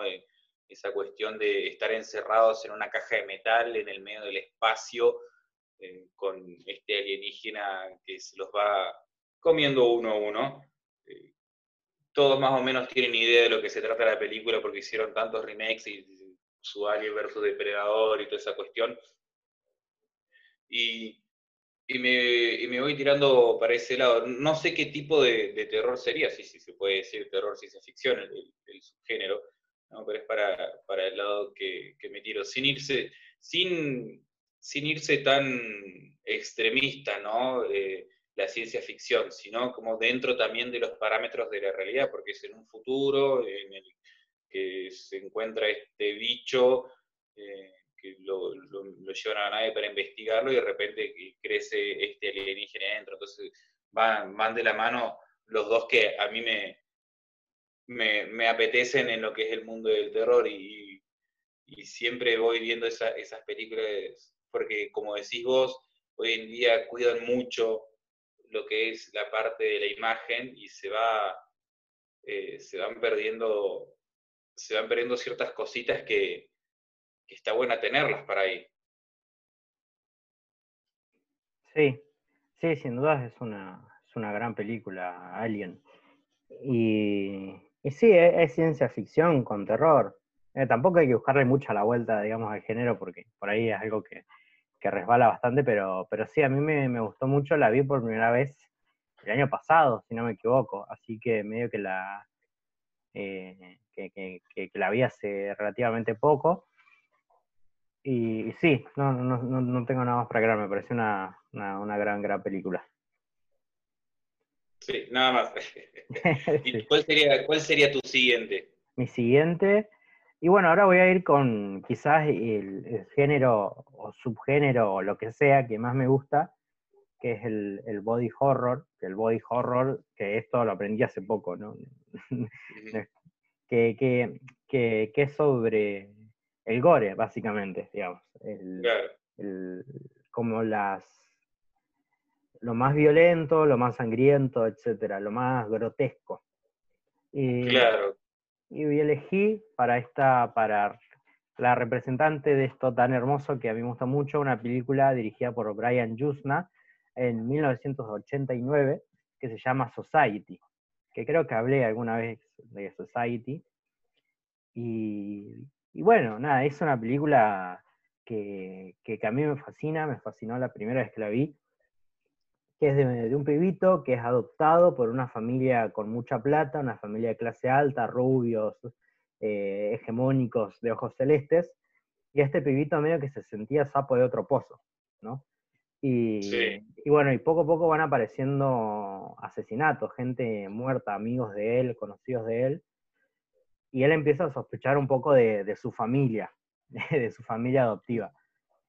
Y, y bueno, la película va a ir hablando como la, la investigación de este pibito que, que me parece un tipazo. eh, cómo va a ir. Sí, sí, sí. Y bueno, es como. básicamente, digamos, es, esta lucha en la sociedad de, de- de cómo los ricos se comen a los pobres. Se- y bueno, va a ser muy, muy grotesca la película en ese sentido. Tiene las escenas ya del final parecen, no sé, una, una orgía de sangre y tripas y, y, muchas cosas que, que bueno, no, no, no sé, me parece que está muy bien hecha, me parece que logra su, su cometido, logra incluso hacer esta crítica de la que estoy hablando, que es mucho más profunda, pero bueno, creo que es interesante que vean la película. Y si les gusta esto grotesco, esto sucio, está en la película, digamos.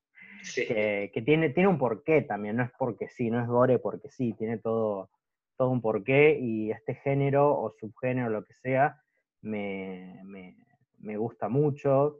Eh, Brian- fue encajonado, ¿no? Sí, sí, por ahí más rescatado por, por los fanáticos de- del género y eso, pero, pero es como lo que más pudor da ver dentro de, de- de la sociedad, digamos, como que cuesta, cuesta que alguien entre, que, que no le guste el terror, que entre en este tipo de películas. Claro, sí, sí, sí, es como la, la parte más oscura e intensa de, de- de- de- del terror. Sí, y es curioso porque es la que más fuerte habla, o sea, es, el, es quizás el, el subgénero que más, más cosas dice y que más sentido tiene lo que plantea y que más eh, lee a la sociedad, que, que mejor lectura tiene sobre la sociedad, bueno, valga la redundancia con el nombre de la película, eh, y otras películas quizás más, más Cronenberg, Videodrome, es una película que habla sobre la tecnología, que habla sobre eh, lo, que, lo que nos causa, básicamente, y es Claro. una película de 1980, creo. Así que, bueno, nada, te, te dejo, te dejo seguir. Eso sí, sí, sí, vayan, vayan anotando, gente. Eh, yo me voy por otra que eh, también puede ser, eh, sigo para el lado de la ciencia ficción, soy muy fanático de lo que siempre fue la ciencia ficción, es, bueno, un clásico de Carpenter, The Thing, o La Cosa, o El Enigma de Otro Mundo, como la conozcan, del 82, dirigida por este señor que yo lo mencioné, Carpenter, que mm, está basada en lo que, en simples palabras, es un un grupo de investigadores que están en la Antártida y se encuentran con esta cosa, que es una forma, es una forma de vida extraterrestre que es como un parásito que imita a otros organismos. Entonces esa cuestión de que eh, eh, esa, esa locura que va eh, eh, llevando a la gente, de cómo va no saber quién es quién, si realmente sos vos o si vos sos la cosa, eh, cómo porque va cambiando de forma, eh, entonces eh, el perseguirse y cómo se van eh, haciendo antagonistas entre todos los personajes, ¿no? Me, me gustó mucho y bueno, es, un, un clásico muy buena que tuvo, fue repartida su recepción en esta película, pero que se fue haciendo una, se fue haciendo un gran clásico, obviamente para aclarar y acotar la música hecha por el gran Ennio Morricone, así que es como que tienes todo su conjunto, ¿no? Lo que tiene que tener una, una buena película.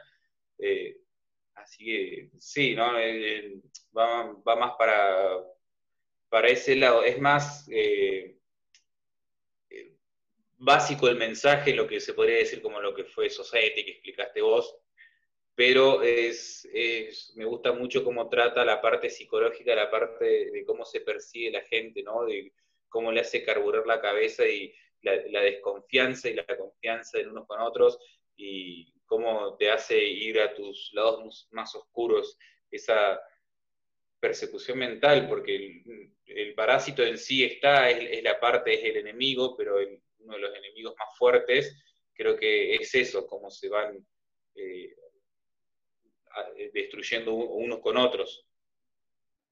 Sí, sí, además eso que hablás vos de la, de la desconfianza de- del otro, de la otredad, por ahí, que, que es algo que toca mucho el terror y que toca mucho el cine de Carpenter. De no saber tampoco que, que- quién es el malo, digamos. Eh, esa, cómo se oculta la maldad.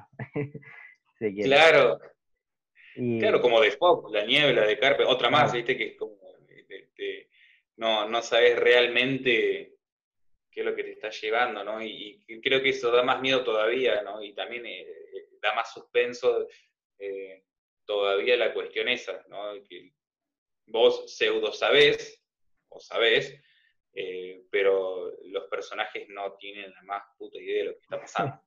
Claro. Sí, sí, totalmente. Y hablar un poco más del cine de Carpenter, que a mí me fascina, el hecho de cómo él entiende el cine y construye a partir de, los personajes, que es algo que por ahí se olvida en el cine de terror, de que para vos, para que te genere miedo, para que te genere suspenso, tenés que empatizar con los personajes, que es algo básico del cine. Que, que por ahí algunos directores entienden que, bueno, un tipo matando gente es más que suficiente para hacer una buena película de terror, y no, no porque no, no tiene sentido, digamos.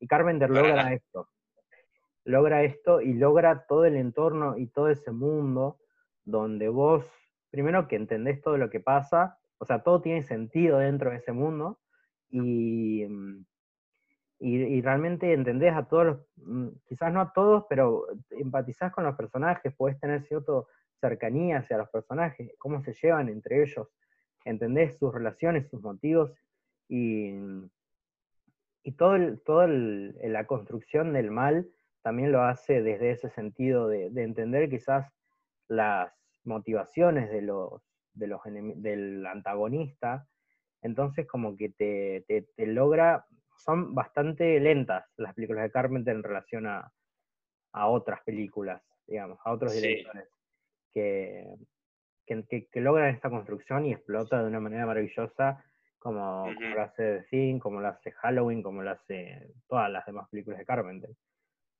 Así que... Claro, hasta Alien también, que es de Ridley Scott, que también como va explotando al final, ¿no? Que es lento como te va es una película larga, eh, y, y, cómo te van te van llevando eh, ese, ese suspenso que es, tenés como los subsuspensos de situaciones, momentos de escenas y después el suspenso general de toda la historia.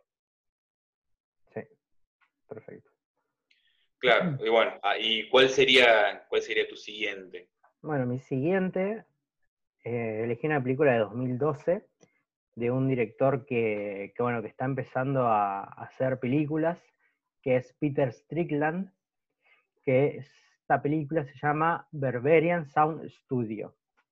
Eh, bueno, un poco más relacionado al terror más psicológico, más de, más de la mente, que, mm, que es una película que encontré en Cubit.tv, que es una plataforma de streaming argentina, que se las recomiendo a todos, porque tienen muchos clásicos muy buenos y películas independientes que son muy buenas. Eh, nada, puedo recomendar eso. Para hablar un poco de la película, habla sobre, bueno, se trata sobre un técnico en sonido que tiene que filmar, tiene que hacer los sonidos de una película de terror.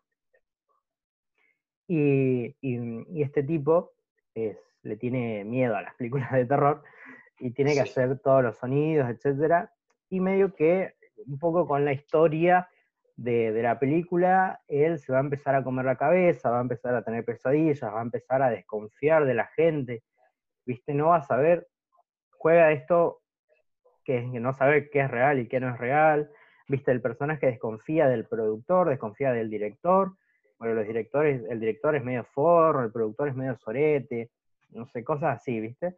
Y, claro. y bueno, me parece que lo logra muy bien, que tiene mucho potencial él como director y la película me parece que logra, logra muchísimo. No quiero hablar mucho porque es, no quiero hablar mucho sobre la película, pero genera como un ambiente muy interesante, muy terrorífico, pues encima él tiene que dormir ahí donde están filmando, donde él es técnico, eh, le arman como una casita así de mierda, la pasa como el culo, pobre. Em, y, bueno, también, también habla, una película que habla sobre la creación de cine, porque lo vemos a él que hace los foiles, cómo hace los foiles, cómo agarra las verduras y las rompe para hacer los crujidos de los huesos etcétera, y, también va a hablar sobre el cine, sobre eh, crear una película. No se queda sobre el mostrar eso. Todo, todo esto de, de la creación y de cómo te puedes llegar a, te puede, te puede llegar a involucrar sobre la creación de una película, la creación de una historia, cómo te puedes involucrar con eso. Así que, que bueno, nada, recomiendo, recomiendo muchísimo. Berberian Sound Studio, dirigida por Peter Strickland en 2012. Bien, bien, sigan anotando, sigan anotando. Está muy buena, ¿no? También labura con eso del tema, como decimos un rato, la, la parte psicológica. Cómo, cómo, asusta esa parte. Eh, es muy interesante, muy bueno. Yo, bueno, yo ahora me voy a ir al, creo que eh, clásico de los clásicos, se puede decir que es El Exorcista. La, la primera de todas, no El Exorcismo de Miguel Ross, no, El Exorcista, que es una película del 70, sí, el 71, perdón, exactamente, 73, perdón, ¿no? que está dirigida por Fredkin, eh, está basada en un libro, todo, y de, varias historias reales sobre, de exorcismos eh, católicos, sobre supuestamente gente siendo eh, controlada por, por, demonios, ¿no? esta, bueno, esta película trata el caso de una niña que los padres llaman a un cura que va a, realizar un exorcismo sobre ella, ¿no? Y, el, terror que muestra, que hoy en día te puede asustar, ¿no? Por más que sea una película vieja, ¿no?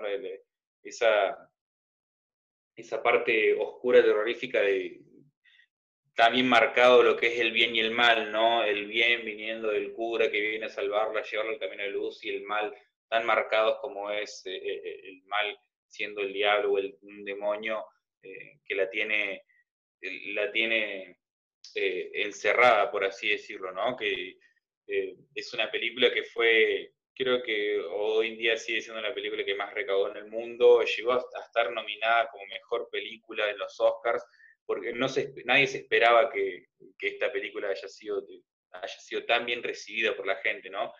Y bueno, yo continuando mi camino a los clásicos, porque como dije, no, no tengo tanto, mi biblioteca de, de, terror es chiquita, pero, eh, pero tengo, tengo algunas cosas ahí buenas. Y eh, El Exorcista es una película que me hizo ver mi viejo, que me hablaba todo el tiempo, me hablaba todo el tiempo, siempre me la nombraba, me decía lo que era, él la vio en el cine. Obviamente él era muy chiquito cuando salió esta película, así que la vio años después, cuando eh, antes en su época se, se, relanzaban películas, por más que hayan salido hace 10 años, se las relanzaba nuevamente al cine, o habían eh, sesiones especiales, yo si era octubre, el Halloween tenías tres películas o cuatro películas en un día, te pasas todo el día encerrado en el cine viendo películas de terror. Eh, y esta, esta, la verdad que, bueno, no, no quiero nombrar mucho porque no, no la ha visto mucha gente como yo creo que la ha visto ya mi generación o generaciones más, más chicas que no se, han, no se han metido, no han ido tan lejos en, lo que, en la historia de este género y es, es muy recomendable porque eh, fue como un, un gran boom en, y, desde mi punto de vista un cambio eh, y también le dio un, buen empujón a lo que fue el terror en sí, esta, esta película tan aclamada. Sí, sí, el hecho de que haya estado en los Oscars fue, fue muy importante para el, para el cine de terror. Y es que no podían dejarla fuera, es que es tan buena que no se puede, no la podían ni los Oscars, podían dejar afuera una película de terror como, El Exorcista. Eh, bueno, que sí, gran, gran, gran película. Y, y, es interesante también el inicio, donde está toda esta excavación, que, que, sacan un objeto, no me acuerdo cuál era el objeto, pero como este objeto maldito que sacan de, de esta expedición, que termina como generando todo un caos. Eh, un poco en Hellraiser se nota esto también de un objeto que está donde no se pertenece, que es el cubo, donde salen los demonios. Em, como vos decías, marca el bien y el mal, pero también hace énfasis en el hecho de que, eh, de que el, el, bien o que los buenos están en lugares que no tendrían que estar. O sea, están metiendo con cosas que quizás son sagradas para otras personas que quizá, eh, que, como que como que el bien, o sea, como que los buenos de las películas eh, se meten en esos lugares, investigan, como que meten el dedo en todos lados, como humanidad, no pasa siempre. Metemos el dedo acá, vemos qué onda esto, ¿no? y no, pará, Claro. no te metas ahí porque la vas a ligar. Así que, Hay, existen cosas sagradas para el mal, por así decirlo, ¿no? Para, para Claro. decirlo y sí, huepa, Sí. Bueno, esa, parte la. le acordó. Ahora, uno, dos, tres. Y, y sí, qué sé yo, también es un poco. eh, el terror también opera por ese lado. Estás metiendo, a veces, ¿no? No siempre, pero si te metes en cosas, no sé, la Ouija, por decir una boludez, que no me acuerdo, no me acuerdo bien si estaba buena o no la peli, la vi hace años. Estás jugando con fuego, digamos. Estás jugando a la Ouija, Claro. te, te- te va a quedar un fantasma en tu casa. Eh, Claro, o sea, tenés que saber con lo que te estás metiendo. Y sí. Y sí. Así que bueno, sigo, sigo nomás con, con mi, con Sí. mi top.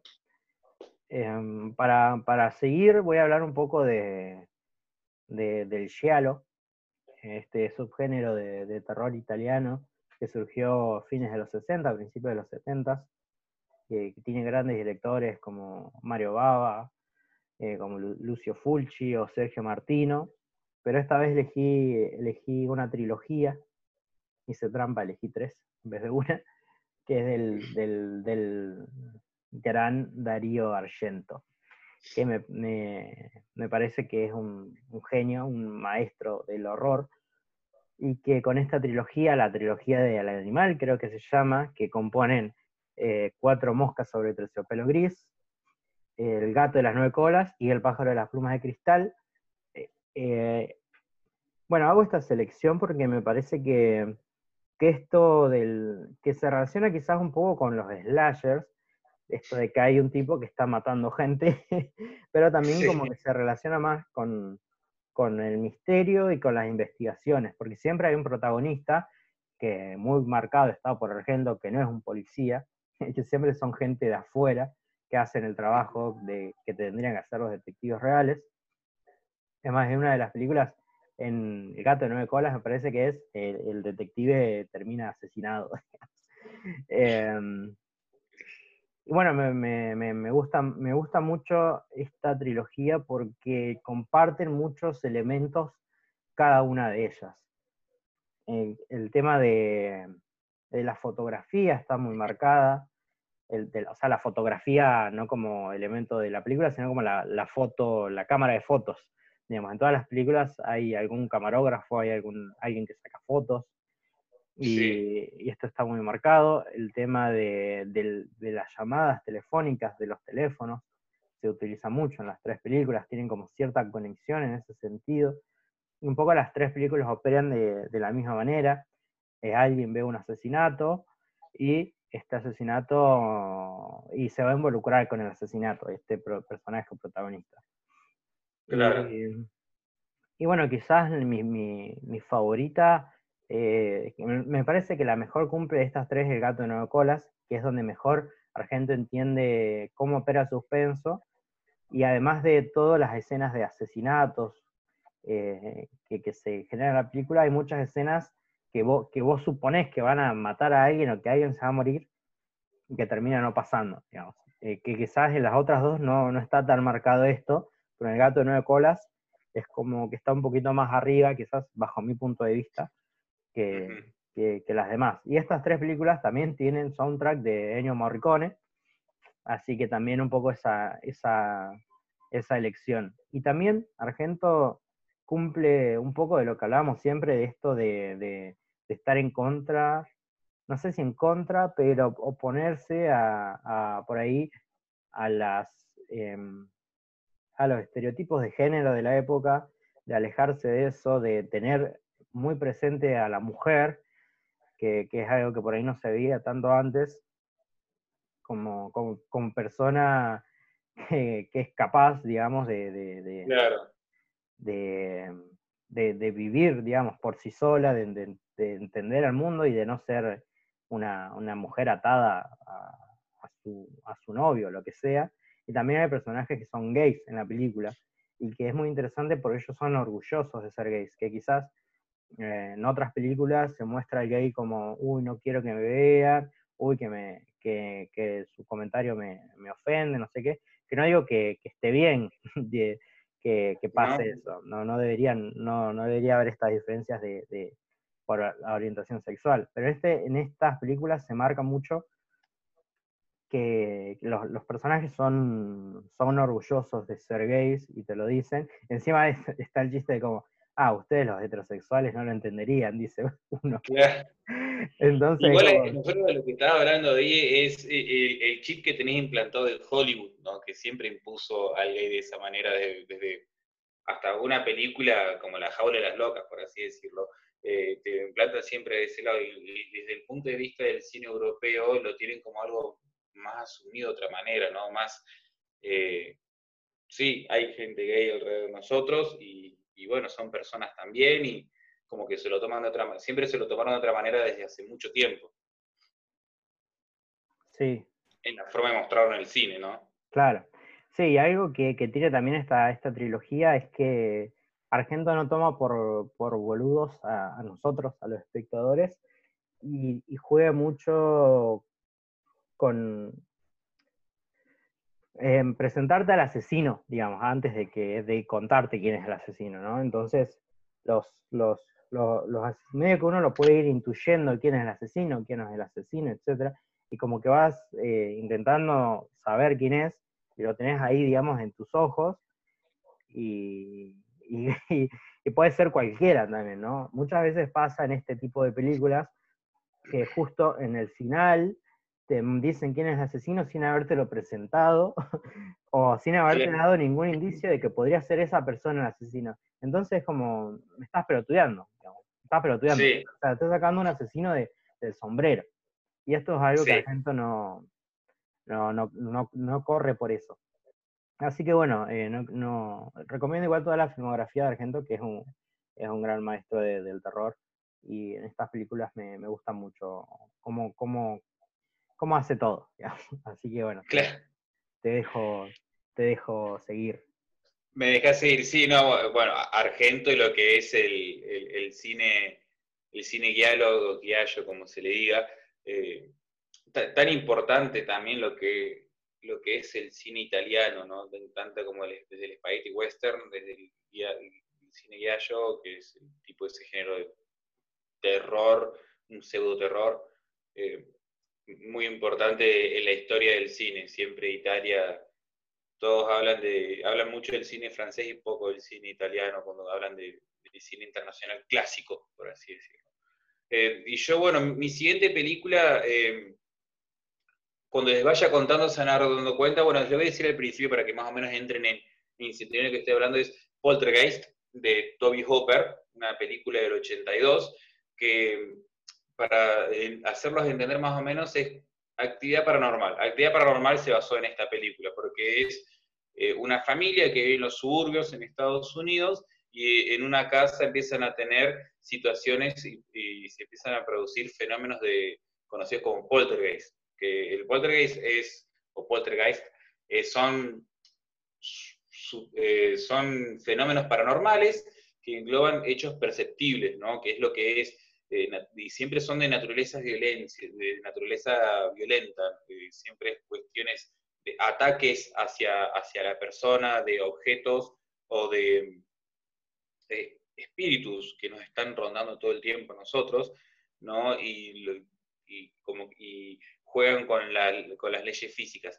Eh, esta película a, a, mí me gustó mucho porque eh, fue antes de, la vi obviamente antes de la actividad paranormal. La actividad paranormal me encantó, eh, la 1 me gustó mucho. Y, y, esta película me gusta también cómo juega mucho eso con el tema de que eh, no ves al malo, no sabes quién es el malo en sí, o sea, eh, sí y no, porque es algo no visible, como el hombre invisible, como decías vos, ¿no? Es una, una cuestión de, de, que hay, a los personajes les están sucediendo, le están pasando cosas, pero no saben qué mierda está pasando. Entonces vos te quedás con eso, vos pseudo sabés lo que está pasando, pero al mismo tiempo no podés, no, no, tenés una visualización de decir, ah, vos sos el que está haciendo todo esto, vos sos el malo, vos sos la mala. Eh, me gusta cómo juegan con, con esa con esa cuestión, con e, esa cosa, ¿no? Y bueno, está producida por Stephen, Spielberg, que le da esos, esos toques eh, en esa época parecidos a, lo que es eh, en color y en forma de, presentar a los personajes, muy parecido a ET. Poltergeist es, me parece una, una, buena película con una trama que, bueno, es conocida al público actual por lo que fue esta gran eh, seguidilla de películas de actividad paranormal. Eh, y, bueno, también ¿no? El, miedo de ese no saber qué es lo que te está produciendo y qué es lo que yo siempre muy creyente del, tema de, la típica, viste, que todos dicen, ah, el, duende me robó esto, el duende me llevó lo otro, y es como que sí, los espíritus, ¿no? esas cuestiones no visibles que, que, están ahí, que juegan, juegan con tus alrededores. Me reía recién acá en silencio porque esa película, Poltergeist, la dirigió Spielberg. No hay dudas que, no fue Top Hopper quien dirigió esa película. Eh, fue Spielberg, boludo. Que es muy Spielberg. Eh, bueno, están, realmente se, se, rumorea, se rumorea eso de que, de que Top Hopper no la dirigió, que fue Spielberg, porque justo en ese momento Spielberg estaba dirigiendo ET, me parece. Justo vos la mencionaste que es muy parecida a ET, bueno, justo estaba dirigiendo ET y Universal no le dejaba dirigir otra película, entonces se puso como productor en esta película, en Poltergeist, y la dirigió él, digamos. Eh, yo creo que, que, no hay muchas dudas por, por, por cómo está dirigida la, la película, digamos. yo cuando, cuando la dije Top Hopper dije, esto, esto es muy Spielberg. Y después... Claro, es muy, muy Spielberg, ¿no? Y te da esa cosa, cada vez que Spielberg produce algo, tiene mucho de Spielberg metido ahí, como que mete mucha mano el tipo. Y encima decís Top Hopper. Bueno, para que sepan más o menos, Top Hopper eh, fue el que hizo Masacre en Texas, de Chainsaw Massacre, de Texas Chainsaw Massacre, que es una muy buena película de terror, un clásico también de terror. Estilo slasher se podría decir también, ¿no? Sí, sí, es, un, es un slasher, sí, sí, sí. Es un slasher. Y, y vos decís, bueno, el, tipo este tiene, tiene sus... Eh, tenía como su repertorio para decir, eh, puedo dirigir esta película, pero sí se nota mucho, es, muy diferente cómo está llevada eh, a lo que es de Chainsaw Massacre con eh, Poltergeist, con otra película de él, de Silent Slot o La Noche del Vampiro, de Top Hopper también, que es anterior a Poltergeist, una eh, película basada en Stephen King, que para mí, eh, yo me gusta leer mucho libros y creo que siempre me gustó, pues, tengo esa diferencia, que me gusta mucho leer terror, pero nunca fui mucho de ver películas de terror, y bueno, para mí Stephen King es el, grande de, lo que es el terror en, muchas cuestiones. Eh, creo que engloba todos los subgéneros del terror, siempre te, tenés el terror psicológico de, de, Shining, tenés el terror slasher, tenés todo tipo de cosas que te va metiendo en el medio. Aunque él, sus películas más aclamadas, que sus películas adaptadas más aclamadas no fueron terror. Eh, pero bueno, volviendo a Top Hopper, eh, como, eh, bueno, hablando de, de Stephen Spielberg, cómo mete mano, ¿no? Y Top Hopper, que podría tranquilamente haber, haber hecho esta película. Igual, al final, después de toda esta pseudocrítica que se, se, hace a los productores que meten mano a los pobres directores, eh, es, una, es una buena película, ¿no? Como la familia y, los, los, hijos cómo van sufriendo esta, esta, esta actividad paranormal, ¿no? Este, este que va, va, sucediendo, que los va, los va volviendo locos, les vuela la cabeza, cómo los va destruyendo en, no saber qué está pasando y la desesperación en el medio es lo, lo que me, atrajo. Sí, sí, sí, y, y, y, hablar, para mí igual, tipo, fue como, bueno, eh, Hopper, poné tu nombre acá, te pagamos tanta guita, yo la voy a dirigir, ¿no? Y como la, el amor de Spielberg por las películas, o sea, de hacer una película sin ser nombrado, si quieren, sin tener los créditos, y hacerlo igual por, eh, por, por amor al cine, digamos. Que a veces lo que se lo critica a Spielberg quizás por, porque dice no, que las películas blockbuster, que no sé qué, pero Spielberg es un, capo, digamos, es un gran director, no, no. Sí. Y critica el sistema dentro del sistema, si quiere también. Entonces no, no, no critiquen al señor Spielberg, por favor. No, no lo termino señor Spielberg. tiene muchas cosas, tiene muchas cosas buenas. Eh, eh, no, se lo critique. Capaz su forma de trabajar como productor, pero no como, como director en las cosas que ha logrado. Bueno, así que seguimos nomás con esta tanda. Sigamos, sigamos nomás y ahora ya está estamos llegando al, a la última de nuestro, de nuestro top. Bueno, por ejemplo, vos. Bueno, voy. Esta también quizás está un poco más relacionada con, bueno, sí, claramente está más relacionada con lo psicológico.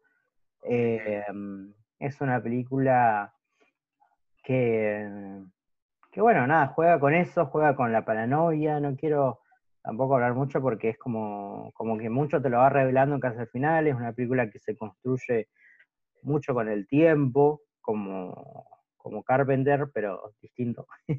que bueno, es una película dirigida por Roman Polanski, que se llama The Tenant o El Inquilino.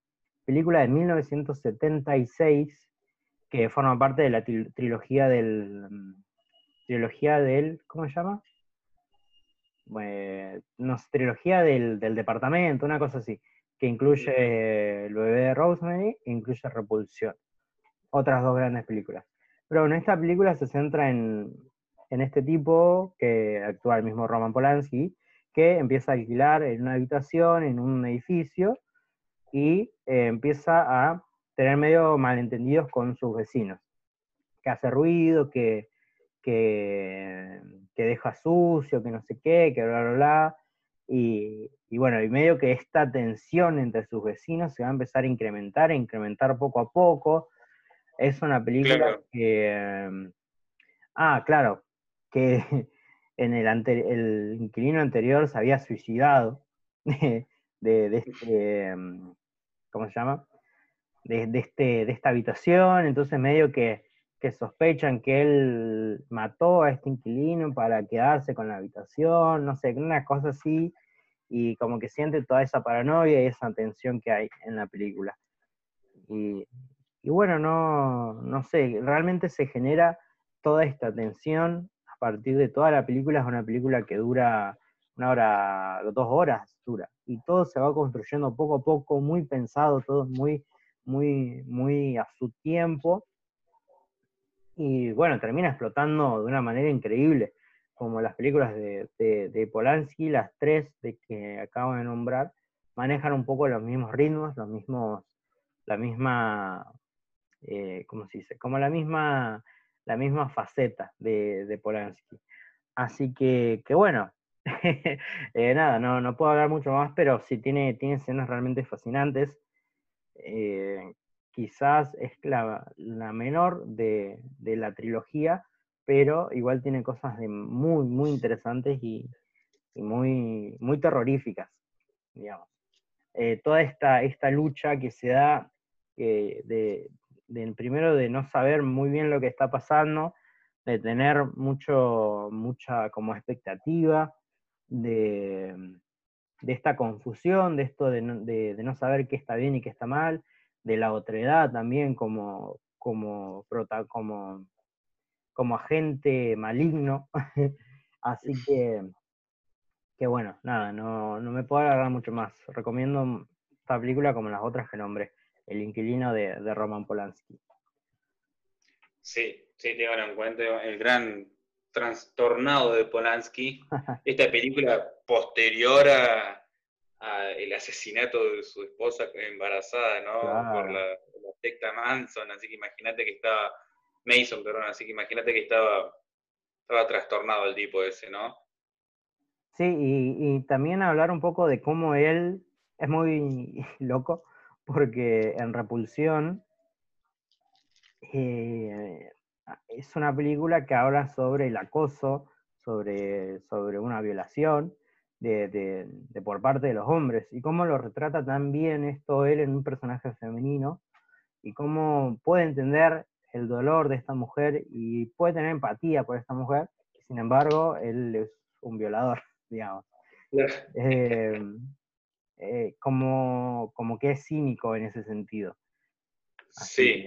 que nada, eh, sí, un cinismo muy, muy grande, no se le podría decir hipócrita, sino como eh, bizarro, ¿no? Eh, Sí, como, no festejando, ¿no? Pero sí eh, mostrándose abiertamente, en cierta forma decirlo.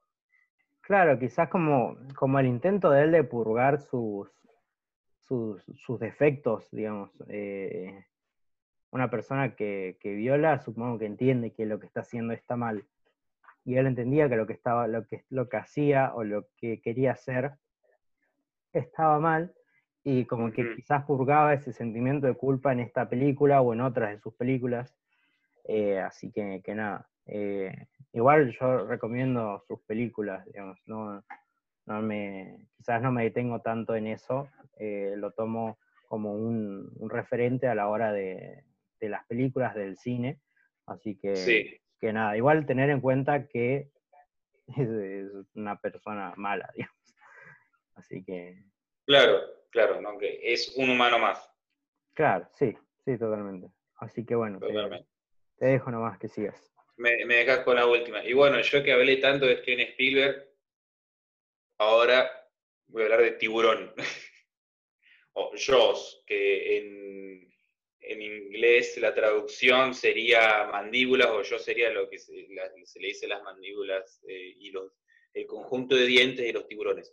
Eh, es una película de terror, suspenso, aventura, tiene un poquito de todo, ¿no? Tiene, tiene siempre las aventuras típicas de Steven Spielberg, lo que habla de, Jurassic Park, Jurassic Park tiene su poquito de terror en el medio también, su suspenso en la cuestión de, de la persecución que tiene con, de los dinosaurios, ¿no? Bueno, pero Tiburón eh, me gustó mucho, me gustó mucho en la cuestión de cómo era llevada, por, bueno, la música, obviamente, John Williams, eh, ¿qué más decir de eso? Eh, cómo, bueno, Richard Dreyfus, eh, actorazo de, punto de vista, cómo está llevada en, también, ¿no? El suspenso de mostrar poco al, al personaje malo, por así decirlo, que es este tiburón que ataca una playa, que empieza a atacar gente en una playa, se acerca mucho y empieza a matar gente, entonces un biólogo marino con, eh, alquila un bote con su compañero y van con este capitán a tratar de, investigar y ver qué, qué, qué onda este tiburón y se encuentran que era un tiburón blanco gigante y deciden intentar matarlo, ¿no? Como que sería una lucha de Ahab contra eh, la ballena blanca esta, que me estoy olvidando el nombre, boludo, en este momento de la ballena blanca de... Eh, tirámelo si te acordás. No, no, no sé de qué me hablas. Eh, la famosa, es el, la famosa novela de Ahab contra la ballena blanca. Eh, sí, pero no me sale. em, No, no me sale, me- sale Willy Wonka, nada que ver. Claro, no, y a mí me sale Willy de Liberen a Willy, boludo, nada que ver tampoco. Por eso, boludo. Como que decís, ¿qué, qué está pasando acá? Eh, bueno, está basado en ese libro, gente, ustedes me Moby- van a Moby saber Dick.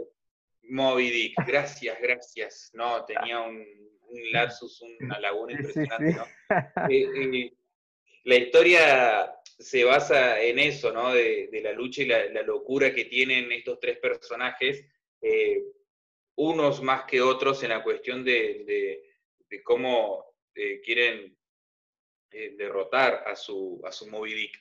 ¿no? Y, y bueno, está, está muy bien llevada en lo que es utilizar mucho la música como material de, suspenso y material de- para lograr el sentimiento, ¿no? Y el terror, el susto, y, usar muy poco lo que es eh, el personaje del tiburón en sí. Es más, eh, eh, ante, cuando se estaba rodando la película, cuando la estaban editando, eh, Spilo tenía ganas de que salga mucho el tiburón, de que aparezca todo el tiempo, de que sea algo presente, y la editora, que en este momento lamento mucho que no me salga el nombre, pero la editora lo convence y le dice, no, no lo muestres al, tiburón porque le estás destruyendo cualquier tipo de, de- de intriga y de suspenso que le puede generar esta película que vos querés lograr.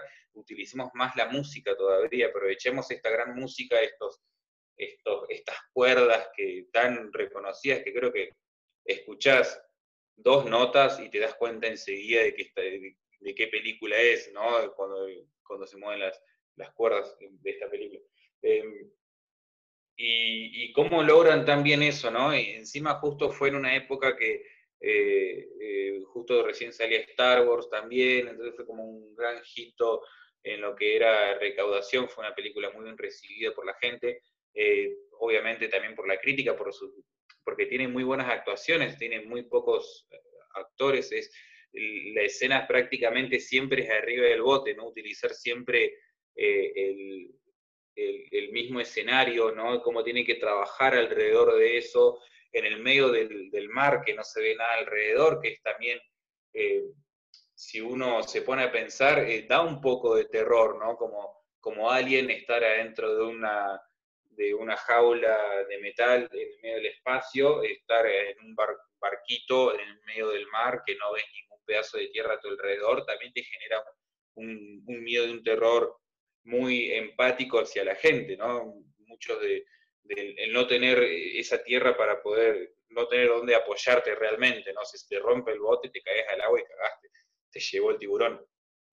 Así que esta es una película que, eh, por más que sea un clásico, eh, siempre le comento a la gente, le pregunto, y no mucho la han visto, y, mucha gente que se hace llamar eh, amantes del cine, a mí no, no digo eso porque me parece medio desde mi punto de vista snob decir soy amante del cine, eh, no, la, no la han visto y es, es, muy buena, es un clásico que no, no hay forma de, que, de, errarle con esa película. Sí, gran película.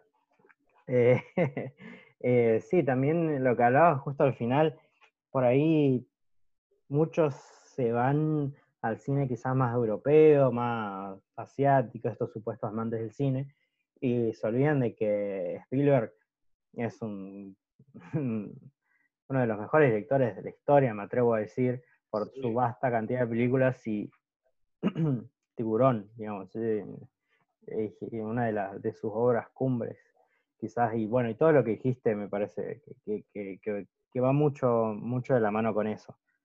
Em, nada, me parece un, capo, el señor Steven Spielberg. El señor Spielberg, sí, sí, encima se ha metido siempre en cuestiones, por ejemplo, encuentros cercanos del tercer tipo, también es otro tipo de, de, eh, terror. Eh, sí, se podría decir como un terror, un suspenso de pseudo ciencia ficción, que es, bueno, encuentros con, con seres extraterrestres. Claro. Eh, bueno, sí, Steven Spielberg la verdad que tiene, tiene tiene muchas cosas, eh, color púrpura, eh, la lista de Schlinder, sin irte hasta eh, Múnich, sin irte también a las, a las,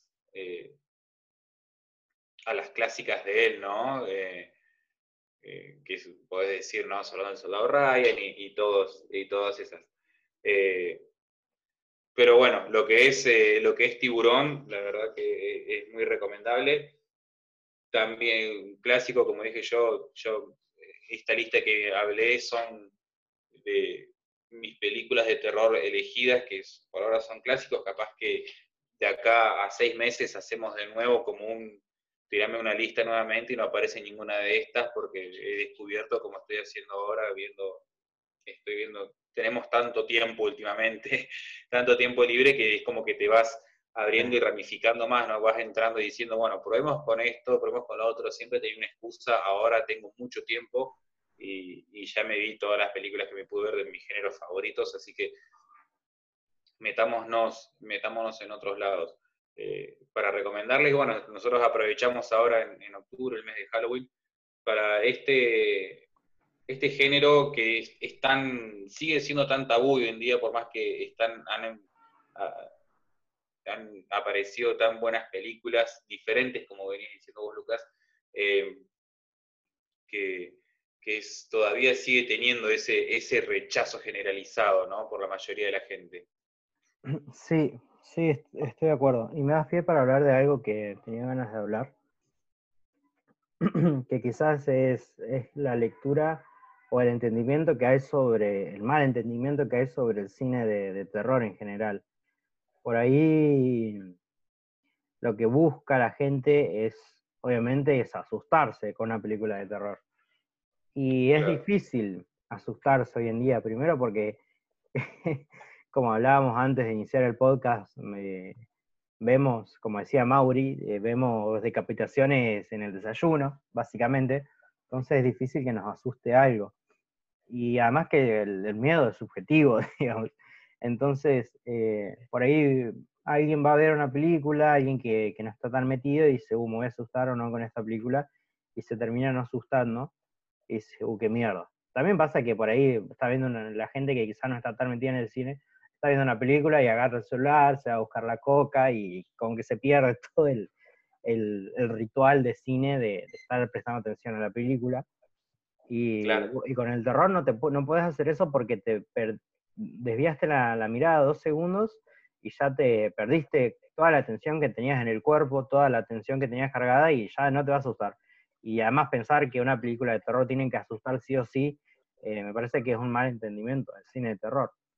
Eh, me parece que es un poco más relacionado a lo que hablamos antes y de cómo transmite el cine de terror. Eh, y quizás hay una película que te asusta mucho y quizás esa película es una mierda. Sí. Entonces, Sí, qué sé yo. eh, no, no, no me es- pasó con Chucky. claro. Igual a mí me gusta Chucky, pero Sí, sí, sí, o sea, sí, en el sentido, hablando, ¿no? Poniéndolo en, los niveles de, de lo que es eh, del mal- el- la mala comprensión del, del cine de terror, entre paréntesis poniendo eh, gente que no le gusta Tarantino y dice, ah, no, pero Tarantino es re asqueroso, siempre es re violento, que Claro. que lo otro. Y, no, es que realmente no estás prestando atención a, a lo que está sucediendo. claro, Eh, eh, Chucky, por más que no sea una película que tenga una profundidad y un mensaje eh, tan armado como hacía Argento, Carpenter, todos estos directores de, de clásicos, eh, o de estos clásicos directores de terror, yo me acuerdo que cuando la vi, yo tenía 8 o 9 años y yo me cagué hasta las patas y me, me, me asustó. La Claro. verdad que me, asustó. sí, sí, sí. Em, así que nada, ten- intentar, qué sé yo, re- recapitular por ahí la- la- las expectativas hacia ver una película de terror. Em, nada. Eh, me parece que, que puede, puede correr mucho por, por otros lados también. Y, y de quizás no te asustas, porque yo las películas que he estado viendo estos días quizás no me, asus- no me he asustado prácticamente, pero son grandes películas. Y vos te vas quizás al expresionismo alemán, que es el cine de, del- del- de la década del 20, con directores como Murnau o Wine, que tienen películas que no, no asustan, o sea, Nosferatu o el, el Doctor Caligari no asustan, pero son películas excelentes de terror. Eh, obviamente que yo- son películas que, que- que yo veo quizás por mi estudio y eso, pero va a ser un, un consumidor más eh, que no vea tanto cine, le va a chupar un huevo una película de esos años, pero Película que ya tiene casi 100 años. sí, pero digamos que, que- que hay películas que no, no te van a asustar y que están buenas igual, no porque no te asusten, no sean, son malas películas. Así que, Claro, sí, lo que nosotros queremos enseñar es que si una película es drama, no vayas con la idea de que tenés que llorar en esa película. Si una película es comedia, no vayas con la idea de que te vas a caer de risa en toda la película.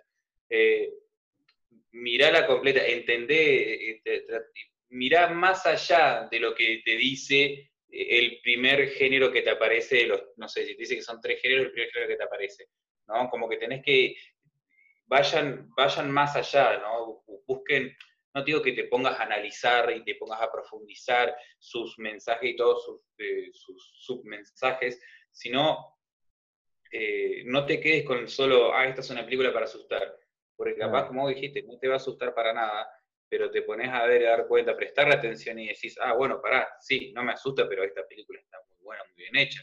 claro, Eh, The, Witch, The Witch a mí no me, no me asustó, pero me pareció una película muy buena. ¿Entendés? Eh, Sí. eh, es como, eh, es eso, ¿no? Da- Dar un respeto. nosotros, nosotros, de nuestro punto de vista, vos estudiante de cine, yo eh, que estudié cine en, en un tiempo y, y tenemos ese amor a lo que es y a saber todo lo que hay de fondo todo el laburo que hay atrás, ¿no? Todo el laburo que le pone a la gente, es, desde mi punto de vista, eh, ser como medio irrespetuoso, ¿no? De decir, ah, esta película me tiene que asustar, y si no me asusta es una mierda. Y no, te, estás quedando corto. Te estás quedando corto. Obviamente que hay películas que van solamente, van al hueso. Sí, obviamente que hay películas que van al hueso y que son buenas porque van al hueso y lo hacen bien. Eh, pero esas otras que ves que no son ese tipo de películas, ¿no? Esas que no, que no van directamente al hueso, dales una oportunidad, ¿no? Prestales atención que vas a encontrar, eh, capaz que te gusten, o entender eh, mejor el por qué no te gusta. No, no es que no me gusta porque eh, no me da miedo. No me gusta porque está mal llevada la historia. Sí, tiene escenas que te pueden, te pueden generar eh, miedo, rechazo, lo que, o sean gore, pero eh, está mal llevada la historia, está, eh, como dijiste vos, me, mostraron el, me mostraron el asesino en el final y no entendí un carajo. Como que es eso, ¿no? Tratar de, darle un respeto y, vos comprometerte, comprometerte en ese momento de, tomarte cinco minutos, eso, de levantarte, ir a buscar la coca, mirar el celular, qué sé yo, ¿qué te cuesta dos horas sin estar mirando el, teléfono? claro, sí, sí, sí. Sí, eh, bueno, pasa, pasa mucho, mucho eso. Eh, Hoy en día sí. Sí, no, yo también igual peco de eso todo el tiempo, eh, no, no, no me hago el, que estoy libre porque me, da unas ganas de usar el celular, muchas veces lo termino usando en medio de la película y es como, uy, la puta madre. Claro, sí, a mí también me pasó, me pasó con It 2, me pasó, pero fue porque le, iba prestando atención y, a la película y fue en un momento que dije, ya, cuidado, que o sea, ya pasó una hora y media esta película de tres horas y ya me di cuenta como, así, como que de repente ya agarré el teléfono por rechazo. Sí, sí, sí. Sí, bueno, Nintendo es una mierda, así que no pasa nada. Pero, pero bueno, creo que no, tenemos nada más para hablar. Eh, bueno, sí, yo podría estar ahora hablando de, cine de terror, pero creo que por hoy estamos. Eh, sí, por hoy dejamos nuestro mensaje de eh, más o menos lo que estamos haciendo este especial de, Halloween. Vamos a hacer otro, uno o dos capítulos más seguramente hablando de, Halloween y seguir tirando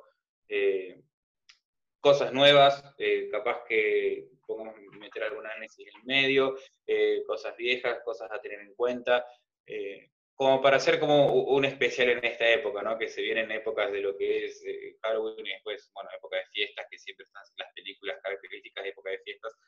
Em, vamos, vamos a ir siguiendo con esa rama por lo menos este mes. Sí, sí, sí, yo estoy contento porque me gusta mucho este género, como habrán notado. Eh, Así que bueno, nos despedimos nomás. Eh. Sí, sí, nos despedimos por hoy, por ahora. Eh, bueno, muchísimas gracias si llegaron hasta aquí por escucharnos. Últimamente los capítulos se nos están haciendo muy largos, pero eh, lamentablemente, lamentablemente no, cáguense. Sí, sí. sí, La verdad que no me voy a limitar más, como dijo Lucas, podríamos estar hablando toda la noche de cine, pero obviamente le tenemos que poner un fin en un momento.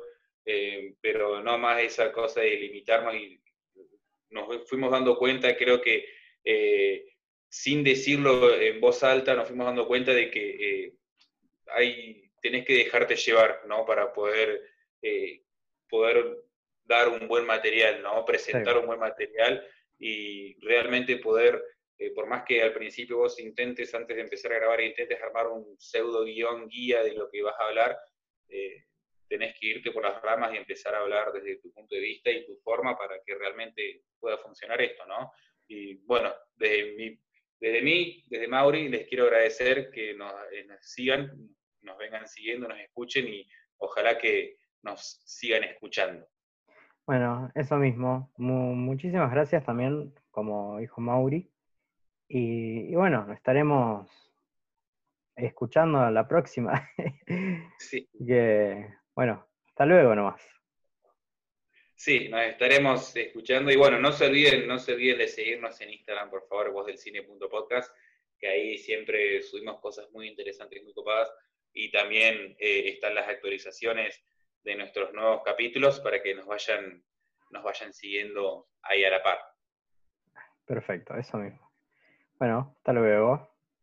Adiós, adiós.